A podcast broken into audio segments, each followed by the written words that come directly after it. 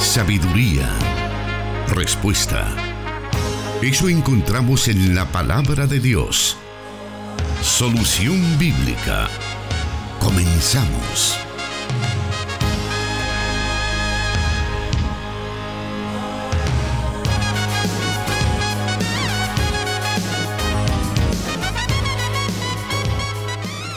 Gracias por estar con nosotros esta tarde.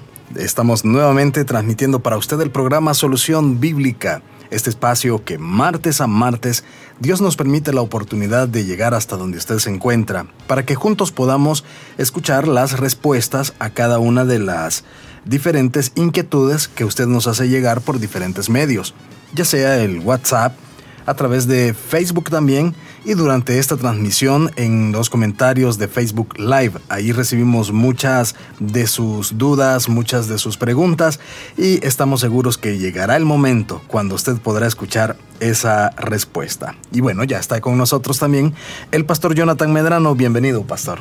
Muchas gracias, hermano Miguel Trejo. Un saludo muy especial en la distancia desde los estudios de Plenitud Radio acá en el occidente del país.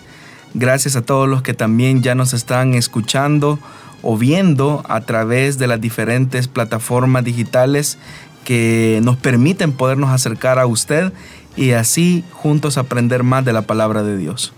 Bueno, y ahora que usted mencionaba acerca de los estudios de Plenitud Radio, estamos en un poquito diferente porque hoy por hoy nos encontramos realizando ciertas reparaciones, ciertas remodelaciones que ya eran necesarias en nuestros estudios principales. Estamos ahora en un anexo por acá, pero siempre con el objetivo de llevarle a usted las diferentes respuestas, como lo dije al principio, basadas en la palabra de Dios. Así que vamos a iniciar esta tarde ya con la lista de preguntas que tenemos para hoy, las cuales dicen así. Bendiciones hermanos, quisiera hacer una pregunta respecto a Enoch y Elías. ¿Dónde se encuentran ellos? Y en el caso de Moisés, ¿qué se dice que no se halló su cuerpo según la Biblia? ¿Por qué se ocultó el cuerpo de Moisés? Nos pregunta nuestro o nuestra oyente, pastor. Bueno, al hablar de Enoch, quien fuera hijo de Jared, la Biblia dice que fue trasladado sin que muriera. De hecho, que el texto de la Escritura lo describe de la siguiente manera en el libro de Génesis, capítulo 5, versículo 22 al 24. Después del nacimiento de Matusalem, Enoch anduvo fielmente con Dios 300 años más y tuvo otros hijos y otras hijas.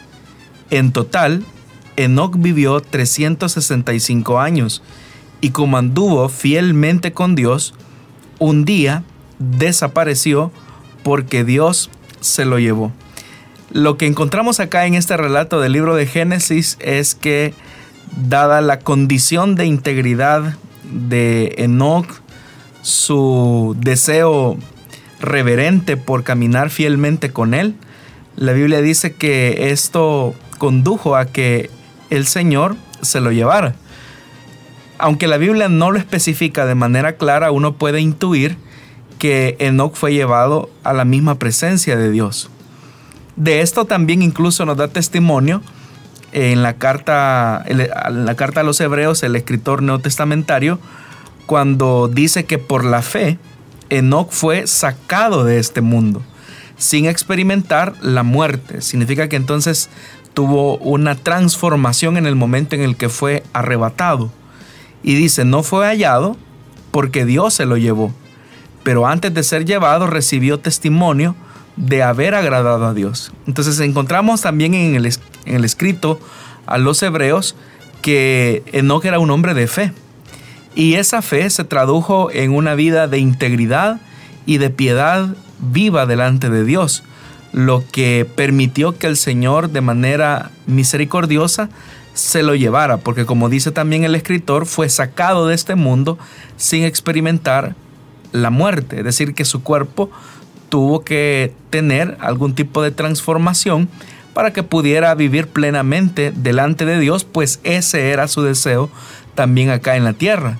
Cuando el escritor de Génesis dice que caminó, eh, anduvo fielmente caminando con el Señor, es decir, anduvo fielmente viviendo una vida de integridad, habla de su anhelo por estar cerca de Él. Pero también la misma vida de Enoch eh, refleja en cierta medida una condición de reconocimiento ante la autoridad eh, de vida, que en este caso era Dios. En la carta de Judas, en el versículo 14, dice también Enoch, el séptimo patriarca a partir de Adán, profetizó acerca de ellos.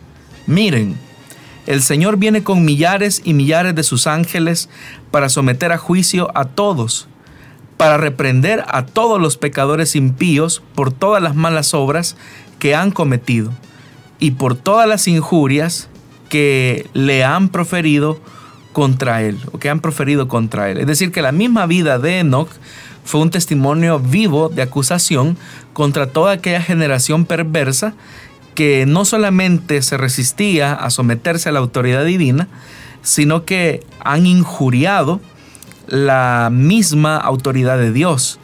Y es por eso que Enoch es un ejemplo de una persona que vive en humildad, que se somete a la autoridad divina y que por ende eso se traduce en una vida de integridad. Entonces el texto nos da testimonio y nos sugiere que en esa actitud compasiva de Dios hacia Enoch, que demostró una fe en el Dios verdadero, el Señor lo arrebató de esta tierra para que no experimentara la muerte como es lo natural entre todos los seres vivos. Ahora, en el caso de Elías, lo que nos dice la Biblia en el segundo libro de Reyes, en el capítulo 2, versículo 11, es que claramente se afirma que un carro de fuego, eh, con caballos de fuego, eh, absorbió se llevó o, trasladó a Elías eh, al cielo. Eso es lo que dice claramente. Elías subió al cielo como en un torbellino, dice. Entonces, eso es todo lo que tenemos nosotros al respecto de Elías. Y a partir de esto, pues también uno puede intuir que también Elías fue arrebatado de esta tierra para que no pudiese eh, sufrir muerte. Esa es la mayor parte de opiniones de muchos comentaristas alrededor de la vida de Elías. En cuanto a Moisés, la Biblia dice claramente que Moisés no fue arrebatado, sino que Moisés murió, con la diferencia que uno puede intuir por el texto que el Señor de manera eh, secreta eh, tuvo que sepultar su cuerpo, porque el mismo oyente pregunta que cuál pudo haber sido la razón por la cual eh, no se sabe nada de la ubicación de los restos o del cuerpo de Moisés. Veamos lo que dice el libro de Deuteronomio capítulo 34, versículo del 4 al 6. Luego el Señor le dijo, este es el territorio que juré a Abraham, Isaac y Jacob, que daría a sus descendientes. Te he permitido verlo con tus propios ojos, pero no podrás entrar en él. Allí en Moab murió Moisés, siervo del Señor, tal como el Señor se lo había dicho, y fue sepultado en Moab, en el valle que está frente a Bet Peor. Pero hasta la fecha nadie sabe dónde está su sepultura. Entonces uno puede entender a partir de este pasaje que el Señor de manera intencional quiso guardar eh, la ubicación de dónde están sepultados los restos de Moisés. Y la razón de esta, de, guardar en secreto, eh, en privacidad, la sepultura de Moisés obedece a que la condición de Israel, especialmente en este momento, era muy proclive a la idolatría. De tal manera que uno no puede negar, porque el mismo capítulo 34 de Deuteronomio lo describe, que ningún hombre como Moisés había existido. Un hombre piadoso, íntegro, de muchas cualidades. Incluso nadie había hecho tantas señales como Moisés, como se describe en ese capítulo 34. Todas estas virtudes y todas estas condiciones podían llevar o conducir a la nación de Israel para que automáticamente se volvieran en personas idólatras, en un culto obsesivo alrededor de la persona de Moisés. Y en ese sentido también la carta de Judas eh, nos menciona un elemento eh, un poco llamativo que se encuentra incluso en algunos textos eh, que, llaman la atención precisamente por, por la descripción que se hace acerca de ese día. El escritor, hablando acerca de las personas que no se sujetan a la autoridad, utiliza el ejemplo de Moisés para revelar cómo eh, aún los mismos ángeles tienen respeto por aquellos que gozan algún tipo de, de, poder o de autoridad sobre otros. Y por eso es que en el versículo 8 se dice, de la misma manera, estos individuos, llevados por sus delirios, es decir, por su falta de sujeción, dice, contaminan su cuerpo, desprecian la autoridad y maldicen a los seres celestiales.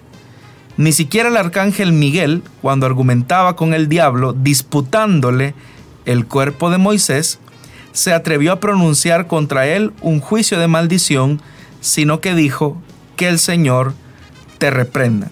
Es decir, el escritor de la carta de Judas, utilizando un texto que pertenece a lo que se conoce como los eh, algunos textos o, un fragmento más bien de un texto eh, apócrifo, eh, lo que se está diciendo es que hubo una disputa alrededor del cuerpo de Moisés.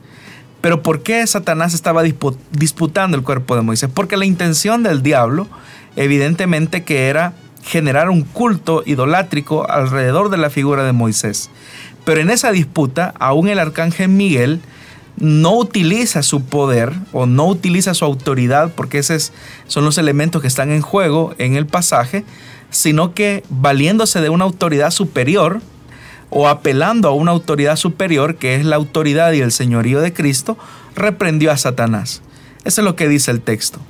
Ahora, a partir de todo esto que he mencionado, uno puede intuir fácilmente que efectivamente lo que ha ocurrido es que tanto el cuerpo de Elías y de Enoch sufrieron alguna transformación que les permitió poder pues vivir en la eternidad eh, delante de la presencia de Dios. Ahora en el caso de Moisés lo que sabemos es que su cuerpo fue al sepulcro, al polvo, pero su parte inmaterial ahora goza de la presencia del Señor. Y de esto pues también en el Nuevo Testamento encontramos un relato en el momento de la transfiguración, allá en el Evangelio de Mateo capítulo 17, eh, versículos del 1 en adelante, donde dice que en el momento en el que Jesús lleva a sus discípulos y él se transfiguró, eh, significa que su cuerpo tuvo una transformación, dice que en ese momento eh, se acercaron o aparecieron dos personajes importantes, Moisés y Elías. Y dice que estaban conversando con Jesús. Y la Biblia claramente los identifica así, Moisés y Elías. Ambos hombres obviamente no se conocieron en vida entre sí, hay muchos eh, siglos de distancia entre el uno y el otro, pero de lo que nos hablan es que ahora ellos, de manera eh, sobrenatural, gracias a la intervención divina, eh, su parte inmaterial está entrando en una conversación con Jesús en el momento de la transfiguración. Y eso es lo que le sorprende a los discípulos al ver esa escena, al punto que el mismo Pedro incluso quiere hacer una especie de enramada eh, para permanecer ahí más tiempo en ese, en ese sitio. Entonces, eso es lo que podríamos decir en cuanto a estos personajes por los cuales el oyente consulta. Bueno, y de esa manera hemos dado inicio al programa Solución Bíblica. Le invitamos para que siga viéndonos a través de la transmisión de Facebook Live y escuchándonos, por supuesto, a través de las diferentes radios que están transmitiendo en estos momentos el programa, como lo son 100.5 FM Restauración, también Plenitud Radio 98.1 FM para Santa Ana en la ciudad de San Miguel 1450 AM Restauración San Miguel y en el occidente de Guatemala nos retransmite Cielo FM 89.1. Siga con nosotros, volvemos con más de Solución Bíblica.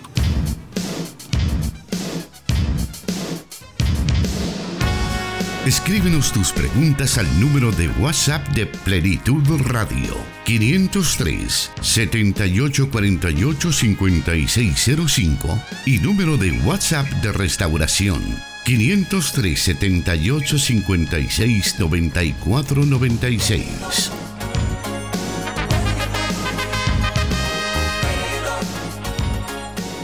Como siempre lo mencionamos, son varias preguntas las que recibimos cada semana a través de los diferentes medios por los cuales usted se puede comunicar con nosotros, esos que vamos a estar mencionando en algún momento dentro de este programa.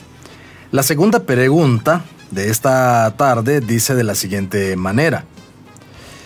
Dios les bendiga. Quisiera salir de una duda. ¿Es pecado donar nuestros órganos a otra persona al morir? ¿Y cómo sería en el día del juicio si todos los miembros de nuestro cuerpo no están juntos?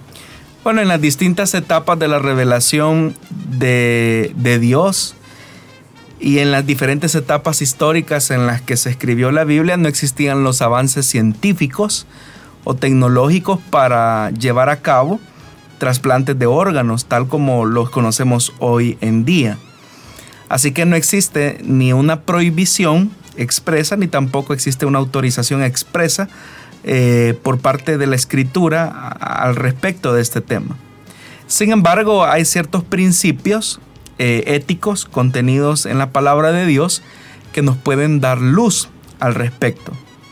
Como ya lo dije en las escrituras, no hay ni una prohibición y tampoco hay una aceptación. Sin embargo, eh, hay algunos elementos éticos que podemos considerar. La palabra de Dios nos insta a nosotros como creyentes a considerar al otro como superior a nosotros mismos. Pablo cuando escribe su carta a los filipenses en el capítulo 2, eh, tiene esa consideración al respecto, que llevemos al punto de considerar al otro como superior a nosotros, al punto de que esa condición de reconocimiento nos lleve a amarlo. Y la escritura misma está llena de muchos textos en las que se nos invita a nosotros como creyentes a amar a nuestro prójimo. Y esa exigencia de amor se debe de hacerlo eh, como nos amamos a nosotros mismos. De hecho que esa es la categoría que se utiliza en la palabra. Amar al prójimo como a nosotros mismos. Y siendo que hay una relación cercana y directa a amar a las personas como nos amamos a nosotros mismos, significa que todo aquello que pudiese hacer conmigo mismo, yo también lo debo o si lo puedo hacer, debo de realizarlo con la otra persona o mi prójimo. El ejemplo más claro eh, de entrega pues lo tenemos en nuestro Señor Jesús, quien despojándose de toda la gloria, de la majestad y de su cercanía con todos los honores que pudo haber tenido desde la eternidad, se despoja de eso para entregar su vida, su cuerpo, como sacrificio vivo en amor por nosotros.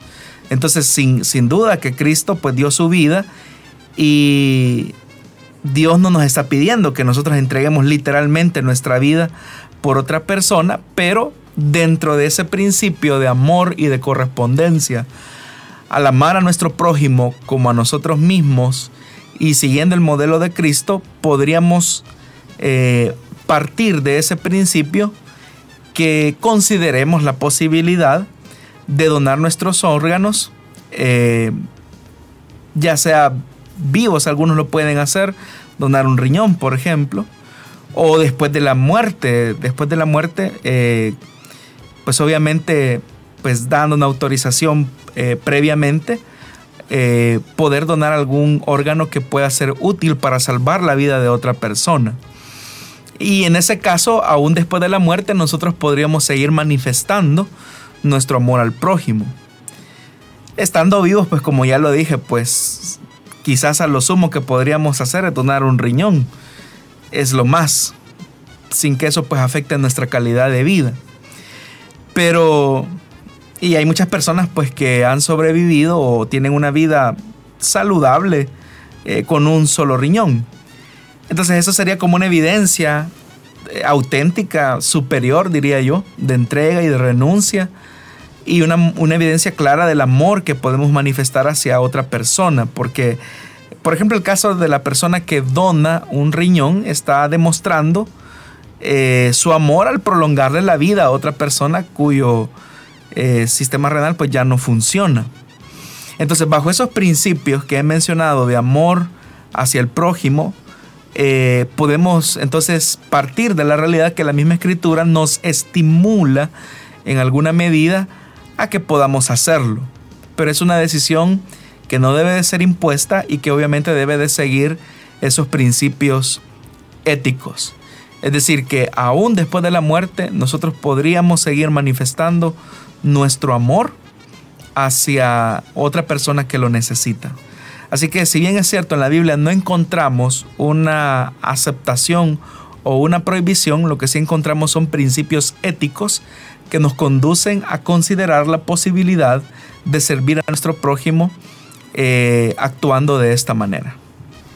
Ahora bien, dentro de la pregunta de nuestro oyente también se manifiesta una preocupación de si no están todos los órganos juntos en el momento de la eh, resurrección. Esto también eh, queremos añadirle algo, otra de las preguntas que nos ha llegado y es acerca de la cremación o en el caso de, lo, de las personas que mueren por razones, eh, por ejemplo, consumidas por, el, por algún siniestro.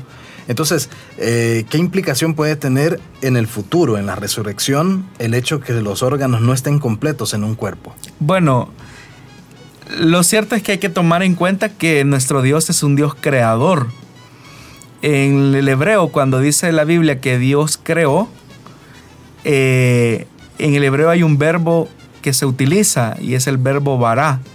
Y el verbo vará lo que significa en algunos casos específicos es que Dios es capaz de crear algo de la nada. Es una capacidad artística, si lo queremos ver de alguna manera, que solamente está reservada para el Creador, es decir, para nuestro Dios. Entonces, en el momento de la resurrección, como estamos hablando de una transformación del cuerpo material, finito, mortal, a un cuerpo glorificado y eterno, estamos entonces frente a la creación sobrenatural y milagrosa que solamente procede del poder de Dios. Así es que para Dios no es eh, un problema el que nosotros hayamos donado eh, ciertas partes de nuestro cuerpo en beneficio de otros, porque el poder eh, transformador de la resurrección que será operado por nuestro Dios, pues no tendrá ningún límite. Así es que podemos estar en una condición eh, separada completamente o tristemente en el caso de algunas personas que han muerto calcinadas por un incendio, pues para Dios eso no va a ser ningún problema o incluso personas que quizás murieron en los océanos y terminaron siendo el alimento de muchos peces, tampoco eso será problema para nuestro Dios. Porque el poder de Dios no se restringe o no se limita a las condiciones que puedan afectar al individuo. Es la fe lo que hace que el poder de Dios se manifieste en aquellos cuerpos de gloria que hemos de recibir. Ahora, en relación al tema de la cremación, para el judío, eh, y estoy hablando desde la mentalidad religiosa judía propiamente, eh, la cremación es algo que no es bien visto. Es decir, su comprensión religiosa no les permite, y aclaro, el judaísmo, eh, ver con buenos ojos el tema de la cremación. Ellos lo consideran como un castigo, es algo inaudito. Los, los judíos no consideran la posibilidad de la cremación. Y esto porque tienen un enorme respeto eh, por el cuerpo humano. Cuando una persona, por ejemplo, terminaba siendo devorada por una bestia o un animal salvaje, ellos lo veían eso como una maldición y como un castigo divino. Eso fue lo que ocurrió con el caso de Jezabel, que dice la Biblia que cuando sus entrañas fueron dispersadas, su, se reventó literalmente eh, la cabeza, mm, muriendo eh, a causa de que el, eh, su reino había finalizado. la Biblia dice que cuando el nuevo rey mandó a que sepultaran a Jezabel, resulta ser que las bestias, tal como se había profetizado, habían devorado la, carne de, de Jezabel, el cuerpo de Jezabel. Y eso, pues el judío claramente lo entendió y lo entiende como una maldición eh, divina, como un castigo divino. Entonces, desde ese punto de vista, el judío tiene mucho respeto por el cuerpo humano y, no consideran la posibilidad o no ven bien más bien el hecho de, de cremar el cuerpo por el respeto que el cuerpo se merece. Ahora, el caso de Jezabel, pues es un caso aparte, pero lo menciono para que notemos nosotros el nivel de, respeto que se le tenía al cuerpo. Pero también cuando esa persona había sido una persona provocadora de tanta maldad, eh, cómo el, el, castigo se hace evidente en su cuerpo. Y eso tiene mucho sentido porque incluso al hablar acerca de la condenación eterna, el castigo eterno, las personas que sean eh, juzgadas y condenadas a la, a la perdición eterna van a recibir un cuerpo transformado, pero creado para el sufrimiento, donde las descripciones que se dan en el Nuevo Testamento son bastante vivas al respecto de esto. Pero volvemos al tema del énfasis de que el castigo se eh, infligen el cuerpo. Pero aquellos que creemos en Dios, nuestro cuerpo será glorificado. Aquellos que ponemos la fe y la confianza en el Señor, nuestro cuerpo será glorificado. Porque Dios le da valor a nuestro cuerpo. Muy bien, esperamos que usted haya podido escuchar esta respuesta, si hizo esta pregunta o si tenía esta pregunta en su mente, haya podido ser satisfecho con la respuesta que hemos escuchado esta tarde. Vamos a hacer una nueva pausa y regresamos muy muy brevemente. Plenitud Radio, 98.1 FM Santa Ana y 100.5 FM Restauración. Transmitiendo solución bíblica para El Salvador y el mundo.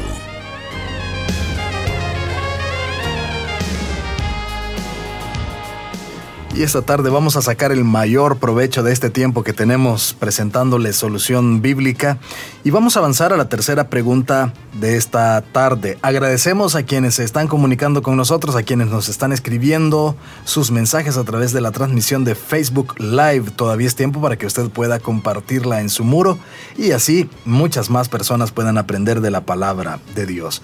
Esta pregunta dice así. ¿Por qué en el libro de Apocalipsis 7.4 no aparece la tribu de Dan? Bueno, esta es una pregunta que ha aparecido en repetidas ocasiones y alrededor de esto ha existido grandes debates, interpretaciones de todo tipo, pero todo lo que se pueda decir solamente va a ser una conjetura. Así es que siendo fiel a la palabra no podríamos dar una respuesta a algo que Dios en su soberana eh, sabiduría y en su perfecto conocimiento decidió eh, reservárselo para sí mismo. Dios mismo incluso nos deja ver en la palabra de Dios que lo secreto le pertenece al Señor nuestro Dios, pero lo revelado nos pertenece a nosotros y a nuestros hijos para que obedezcamos, dice la Escritura, toda palabra y toda ley. Entonces, decir por qué no aparece eh, la tribu de Dan en ese pasaje en específico sería un invento. Y es pues lo que no queremos hacer, sino apegarnos a lo que la escritura dice. Y más bien debemos de enfocar nuestra atención en aquellas cosas en las que Dios claramente ha manifestado su voluntad. Así que cualquier cosa que se pueda decir, cualquier interpretación que se pueda dar, será una conjetura eh, humana sin fundamento.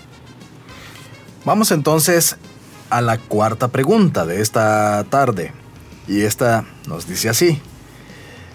¿Por qué se arrepintió Dios según Génesis? Si la Biblia dice que Dios no es hombre para que mienta, ni hijo de hombre para que se, se arrepienta.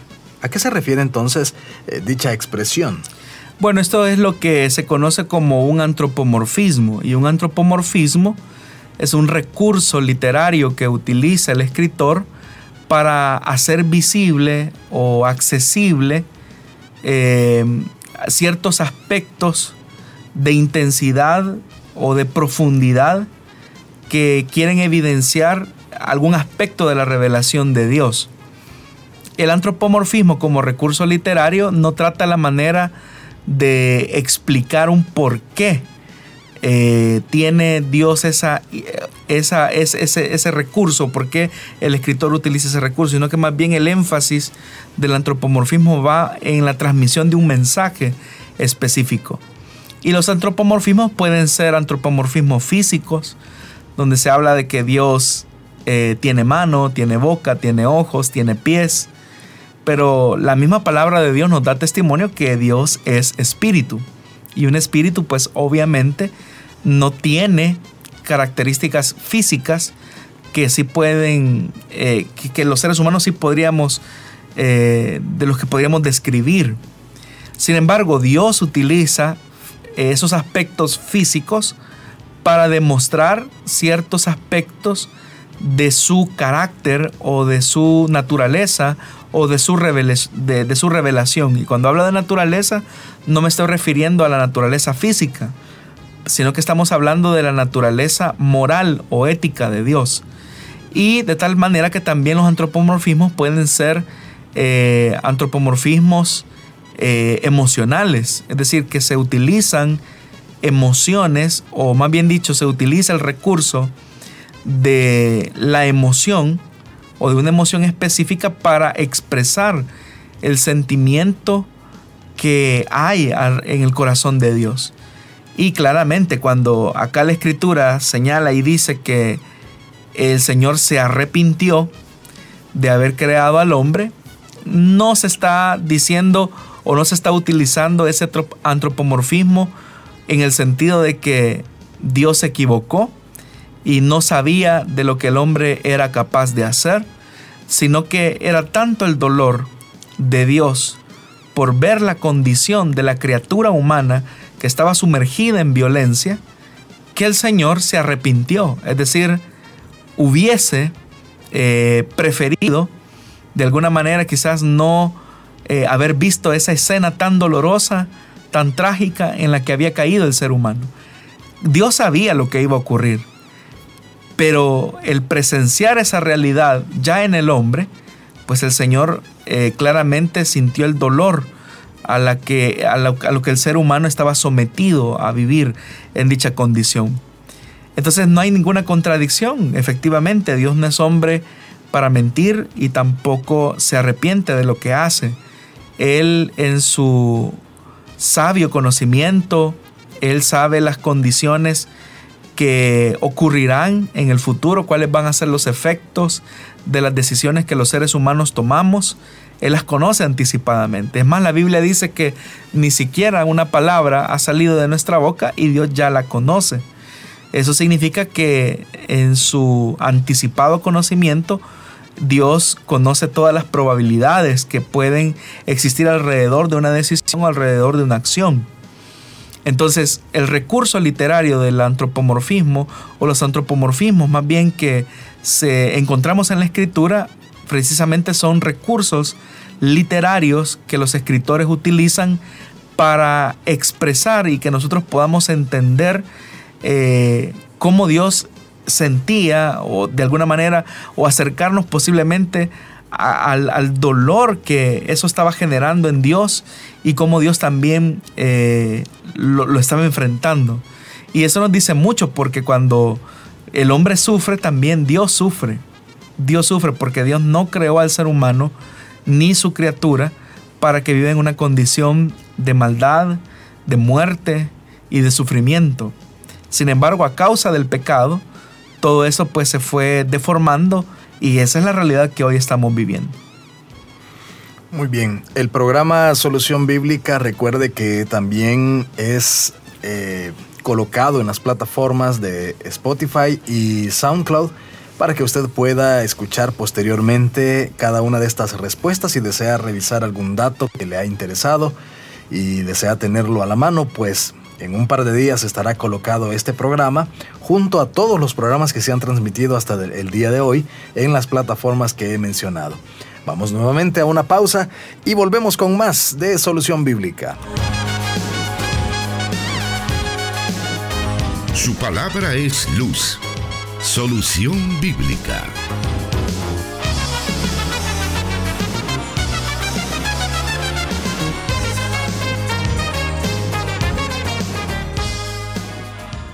Estamos aproximadamente a la mitad de nuestro programa de este día martes. Es un privilegio enorme poder estarle acompañando. Y bueno, vamos a irnos ahora a una pregunta de esas que muchas veces algunos cristianos tienden a decir, no, pues la Biblia no, no tiene que decir nada de eso, los, o más que todos los evangélicos a lo mejor no tienen que decir nada de eso, pero la verdad es que la Biblia tiene algo para decir siempre y tal es el caso de las condiciones eh, sociopolíticas que se viven en, en los diferentes países y por qué no decirlo en el nuestro. Precisamente sobre eso trata la siguiente pregunta que nos han enviado y dice así, ¿será que vamos camino hacia un país como Venezuela? Ya que Hugo Chávez también decía creer en Dios y hasta juró ante la Biblia. ¿Será que quitarán el cristianismo y querrán poner el islam los actuales gobernantes? Bueno, la historia, y no necesariamente la historia bíblica, aunque de eso tenemos mucho conocimiento, muchas, muchos episodios que nos dan testimonio que cuando hay una concentración de poder, los atropellos eh, son más que evidentes hacia los débiles. Pero también la historia eh, reciente nos da evidencia que cuando se concentra el poder de manera excesiva alrededor de la figura de una persona, eso suele ser nocivo para una nación o para un país. Por eso es que en las auténticas democracias se habla de pesos y de contrapesos. Nadie puede negar que la actual condición política de nuestro país fue determinada por una inmensa mayoría que hastiada y harta, por decirlo así, de, del sistema tradicional de, de, gobierno que ejercieron los partidos políticos tradicionales, fue una carga muy pesada para, para la nación y ese descontento se trasladó en la forma en que se han elegido a los gobernantes recientemente.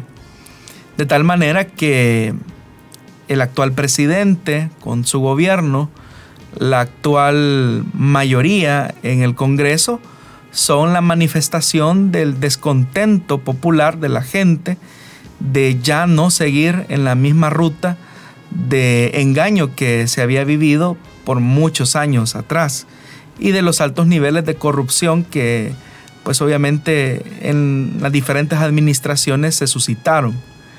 Ahora, el punto es que la gente en su anhelo de creer en algo o de creer que las cosas pueden ser diferentes, em, digámoslo así de manera popular, eh, se vengó de la clase tradicional, de la clase política tradicional. Pero como toda venganza, eh, suele ser más eh, dañina para quien, la ejecuta que quien la recibe realmente. Entonces lo preocupante de la actual situación, eh, y, quiera Dios pues que me esté equivocando, es mi deseo que, que yo me esté equivocando, en, en, las actuales condiciones la gente ha puesto una esperanza en que el gobierno actual eh, en la forma en cómo está estructurado actualmente, va a generar las transformaciones sociales que el país necesita.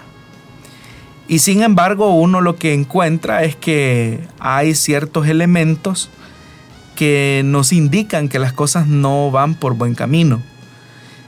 Uno no puede negar también que han habido acciones específicas, significativas, que al menos desde la percepción ciudadana son bien reconocidas, eh, son muy buenas. El problema es que, como repito, la concentración excesiva de poder históricamente nos ha demostrado que ha sido en perjuicio eh, de un pueblo o de una nación. Y como repito y lo mencioné hace un momento, nadie puede negar la realidad que el actual presidente, el actual Congreso, la conformación del Congreso actual fue la decisión del soberano, es decir, esa fue la decisión popular de la gente. Y tampoco uno no puede negar que todo esto que ha ocurrido ha sido eh, la voluntad de Dios en el sentido de que Dios ha colocado un presidente, Dios ha colocado eh, a los actuales diputados y Dios ha colocado a los diferentes consejos municipales eh, que hoy gobiernan los diferentes municipios. Ahora, que Dios los haya escogido no significa que Dios apruebe todo lo que ellos hacen. Y es ahí donde nosotros como iglesia tenemos que tener un sentido crítico para ver las acciones de nuestros gobernantes y cotejarlos con los principios eh, de Dios, ¿verdad? Los principios bíblicos, los principios del reino de Dios, la justicia, la verdad, la transparencia, la manera en que se hacen las cosas. Esto independientemente del color de camisa que un gobernante ostente o la popularidad que también pueda eh, tener. Así que lo, lo que yo creo es que la historia nos da evidencia que la concentración excesiva de poder en una persona o en un grupo de personas es nocivo para una nación. Quiera Dios que con las esperanzas que la gente ha puesto en, el actual, en la actual conformación política de nuestro país, se puedan construir grandes transformaciones y reformas profundas, porque no es suficiente con toda la publicidad que desplega el, aparato de Estado actualmente para hacernos creer que las cosas están bien, cuando en realidad el día a día de la gente demuestra otra cosa.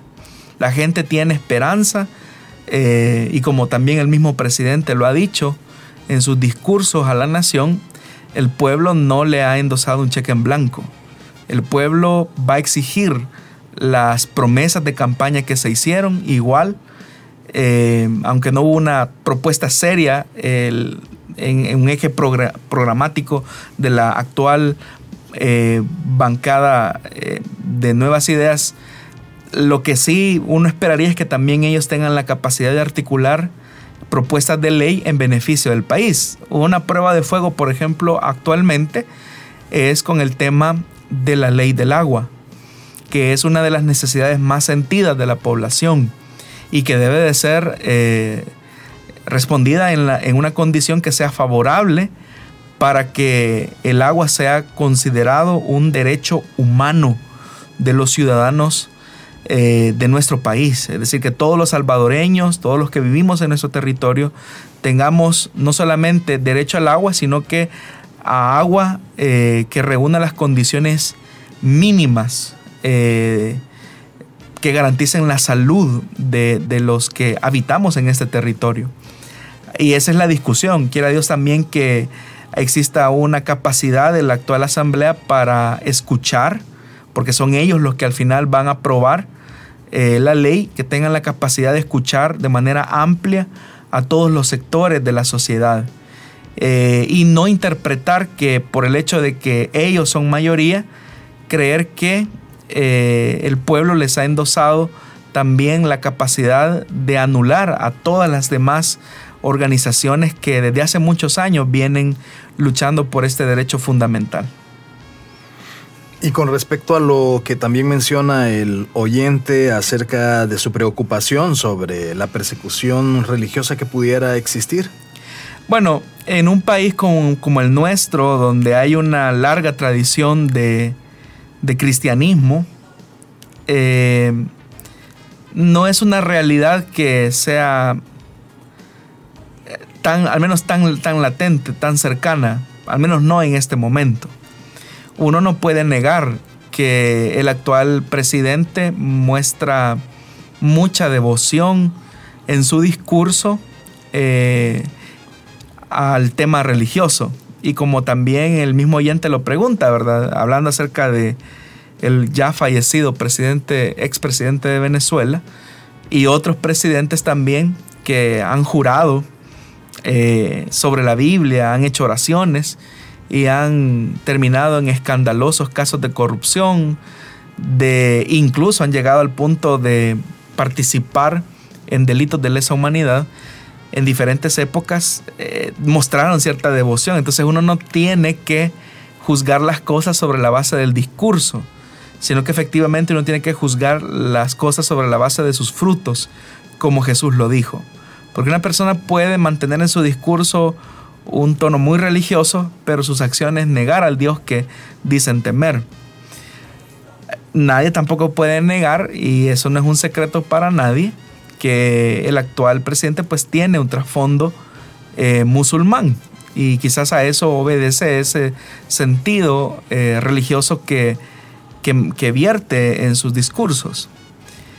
El problema, y es lo que, lo que es preocupante, es que si cuál, cuál ha sido nuestra tarea como creyentes en hacer discípulos de Jesús de todos los salvadoreños. Porque si nos hemos tomado la, tarea en serio de evangelizar y de hacer discípulos de nuestros ciudadanos, de nuestros niños, de nuestras niñas, llevándoles el mensaje del Evangelio. La misma iglesia necesita ser reevangelizada, es decir, que sus fundamentos bíblicos sean fortalecidos. Así que no debemos de preocuparnos tanto eh, o poner tanto interés en el trasfondo religioso de nuestros gobernantes, más bien debemos de preocuparnos porque nuestro testimonio sea tan poderoso que las fuerzas del antirreino tengan que retroceder y la verdad de la fe en el Hijo de Dios se imponga sobre cualquier otra forma de entender o de interpretar al Dios verdadero, que obviamente es el que envió a su Hijo a morir por nosotros en la cruz y que resucitó al tercer día para darnos así la bendición de la vida eterna. Estimado oyente, permítanos una nueva, muy breve pausa y volvemos con la parte final de nuestro programa. La respuesta a sus preguntas aquí, en Solución Bíblica.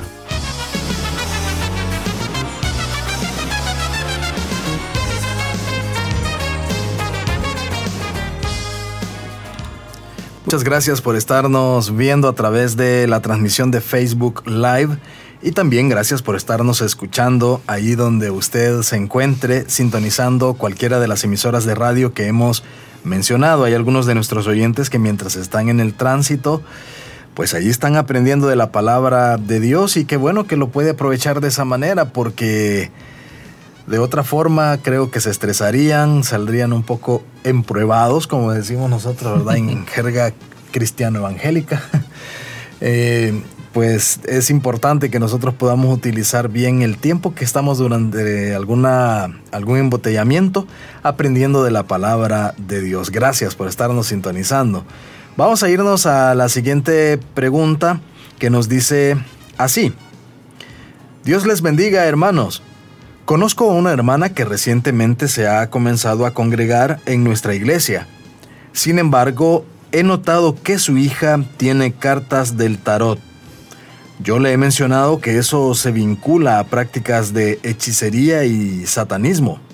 ¿De qué otra manera podría aconsejar a esta hermana para que reconvenga a su hija?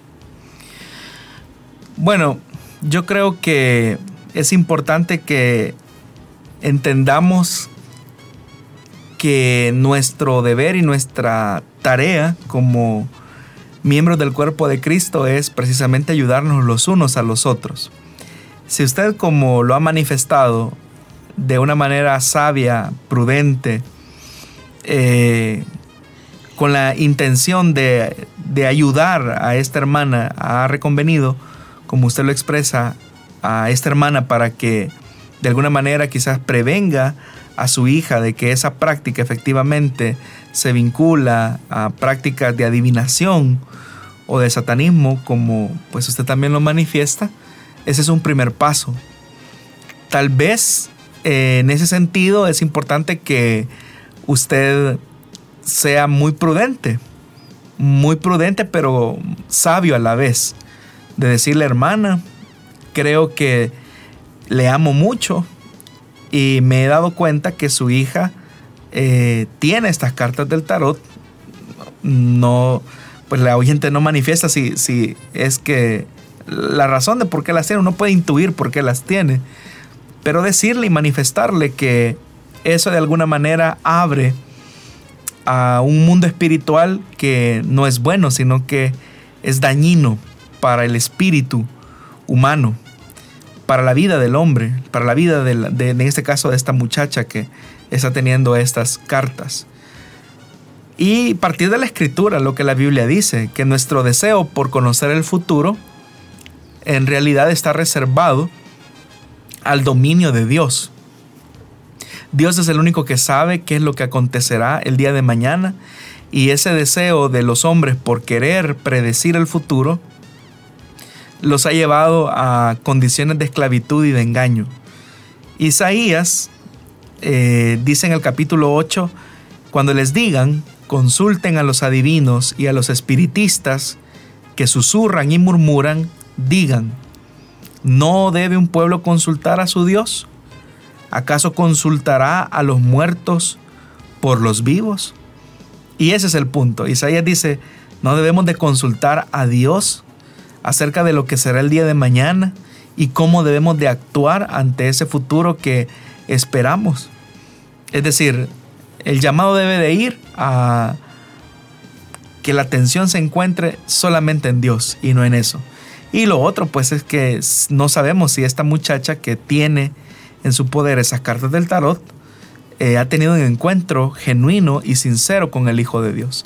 Entonces por ahí nuestra tarea de evangelización y de acercarnos, no con la intención de recriminar o de juzgar de manera severa, sino de ir y ayudar. Es decir, que la persona o esta familia perciba en nosotros la intención de querer ayudar, no de juzgar. Así que acompañado pues de un, de un elemento que es fundamental, ¿verdad? Que es la oración y el amor que se manifiesta en nuestra sabia reprensión. Bueno, siempre hay varias preguntas que quedan por allí en el tintero. Siempre tenemos eh, muchos cuestionamientos, muchos comentarios también que nos hacen nuestros, nuestros oyentes respecto a que sus preguntas eh, pues puedan responderse. Y queremos invitarle para que usted pueda tener la paciencia de vida. Tarde o temprano usted recibirá esa, esa respuesta más temprano que tarde diría yo, podría usted tener ya esa respuesta que tanto ha estado esperando. Mientras tanto, podemos aprender de las otras preguntas que nos envían nuestros oyentes. Le agradecemos por habernos estado escuchando y también viendo a través de las redes sociales, pero también agradecemos al pastor Jonathan Medrano que ha estado esta tarde con nosotros respondiendo a estas preguntas. Bueno, gracias hermano Miguel y gracias a todos los oyentes que siempre hacen el espacio para estar con nosotros aprendiendo un poco más de la palabra de Dios. Sabemos que estos 60 minutos no nos alcanzan para responder a todas las preguntas y los comentarios, pero lo importante es que su pregunta en su momento será respondida. Así que si el Señor no ha venido y Él nos presta la vida, nos volvemos a encontrar en otra emisión de su programa Solución Bíblica. Hasta la próxima y que Dios le bendiga.